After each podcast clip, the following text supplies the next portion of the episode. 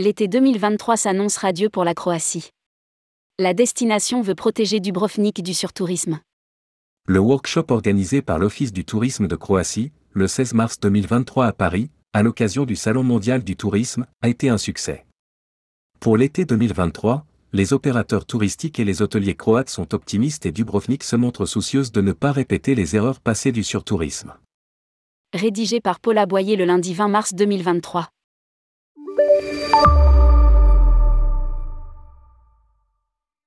C'est le sourire aux lèvres que près d'une trentaine d'agences de voyage, d'offices du tourisme de villes et régions croates, de groupes hôteliers et de compagnies aériennes ont participé, jeudi 16 mars 2023, à Paris, à un workshop organisé par l'Office national du tourisme croate, ONTC, à l'occasion du Salon mondial du tourisme, SMT. L'été s'annonce bien, en effet. D'une part, la destination est desservie par de nombreuses compagnies depuis la France, Croatia Airlines et Air France bien sûr, mais aussi Transavia, Volotea, Vueling, etc. D'autre part, les réservations sont très bonnes. À jour, nous faisons 50% de plus qu'en 2019 mais il faut faire attention, ce sont encore de petits chiffres. Constatait Daniela Mialik Durica, la directrice de l'ONTC à Paris. Témoin de cet optimisme, Visite Europe, un opérateur important sur le marché croate. Ça se présente très très bien, confiait à Tourmag Monica Stipik qui représentait le Théo, spécialiste des voyages de groupe. Nos must restent le grand tour de la Croatie en une semaine et les séjours en étoile, surtout autour de Dubrovnik. Nous a-t-elle précisé, tout en soulignant le succès rencontré par les croisières sur de petits yachts de 20 cabines en Formule 1 demi-pension ou sur le voilier Ilmar, 36 pax maximum, les circuits de découverte des sites UNESCO, ou encore les circuits combinés Croatie-Albanie-Monténégro ou Croatie-Bosnie-Herzégovine. Nouvel impératif, le tourisme durable.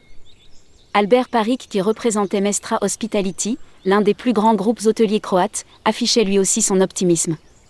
Positionné sur le haut de gamme, ce groupe hôtelier possède deux hôtels 5 à Zagreb, la capitale, un 5 également à Dubrovnik, 3 5 à Rovin, en Istrie, la région croate limitrophe de l'Italie, dont le magnifique Grand Parc Hôtel, Ultra Design qui, ouvert en 2019, est membre des Leading Hotels of the World et du réseau d'agences de voyage de luxe Virtuoso.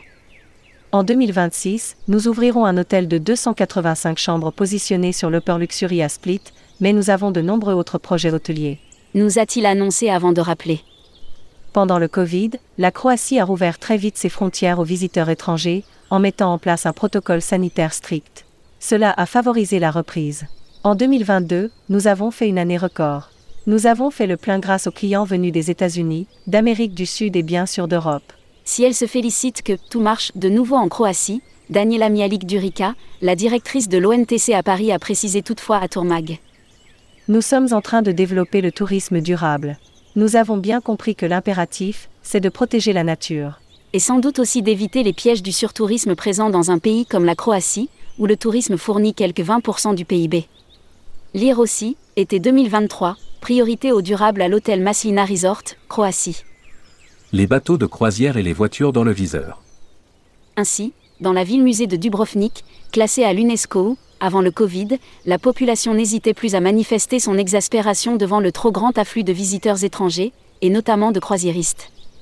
Depuis, le maire de la ville a pris les choses en main et le nombre de bateaux de croisière a un peu diminué. Depuis 2018, nous avons essayé de changer les choses, confiait à Tourmag Miroslav Draskovic, le directeur de l'office de tourisme de la ville. Le nombre de très grands bateaux de croisière est limité à deux par jour et le nombre de croisiéristes excursionnistes à 4000 par jour. De plus, ceux qui font escale doivent rester à quai toute la journée, et pas seulement 4 heures. Ces mesures ont déjà amélioré les choses. En outre, désormais, Costa Croisière viendra l'hiver et non plus l'été. Assurait Miroslav Draskovic, tout en reconnaissant que L'année dernière, ces mesures ne s'étaient probablement pas montrées très contraignantes parce que les bateaux de croisière tournaient en moyenne à 50% de leur capacité. Ce sera évidemment différent, cette année. En effet, la saison s'annonce très bien. Nous espérons retrouver nos niveaux d'avant Covid. L'année dernière, nous étions à 82% car les Australiens et les Japonais nous ont manqué.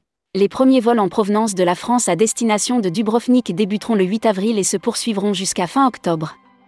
Les Français sont en effet les troisièmes visiteurs étrangers à Dubrovnik, derrière les Anglais et les Américains.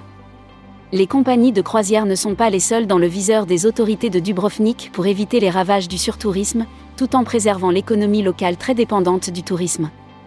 Le maire de la ville veut obtenir la limitation du nombre de voitures autorisées à entrer dans le centre-ville. D'ici un mois, nous devrions connaître les détails du dispositif qui sera mis en place. Lire aussi, Croatie Schengen et zone euro, ce qui va changer.